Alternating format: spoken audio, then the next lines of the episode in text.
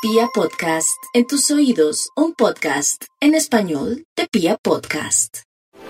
Los escorpiones, un mes maravilloso para aprender nuevas cosas, para contemplar otras eh, teorías, otras ideas, valorar otras visiones, tener otras claridades.